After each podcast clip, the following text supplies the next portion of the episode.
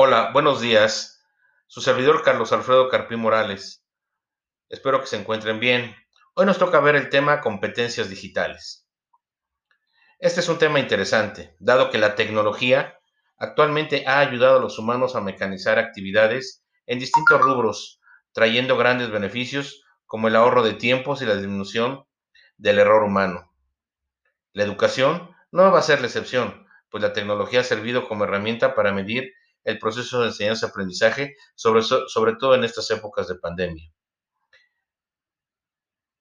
Ahora los docentes hemos tenido que aprender a adaptarnos a las herramientas que han surgido, por ejemplo, para evaluar a los alumnos, como repositorio de evidencias e incluso para programar sus actividades formativas. Sin embargo, quizá uno de los mayores retos al que nos hemos enfrentado surgió a raíz de la pandemia, pues nos vimos en la necesidad de programar clases de forma virtual, coordinando la participación de los alumnos y lidiar con temas técnicos que no se presentaban de manera presencial.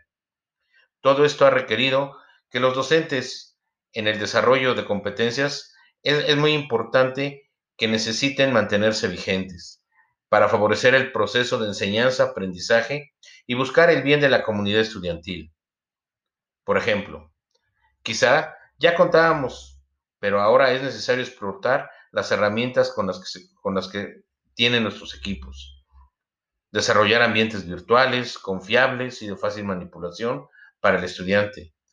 Subir a estos ambientes los materiales que quizá ya teníamos en físico, pero que ahora debemos transformar en formato digital, interpretar la información que recogemos de esas plataformas y producir evaluación a razón de dichas evidencias.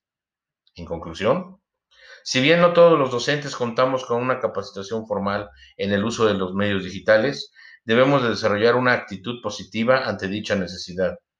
Desprendernos de lo que concebimos como un proceso enseñanza, aprendizaje y aprender, a desarrollar competencias que tienen como fin no solo el mantenernos actualizados, sino el lograr el aprendizaje de los alumnos y así contribuir a un bienestar social. Muchas gracias.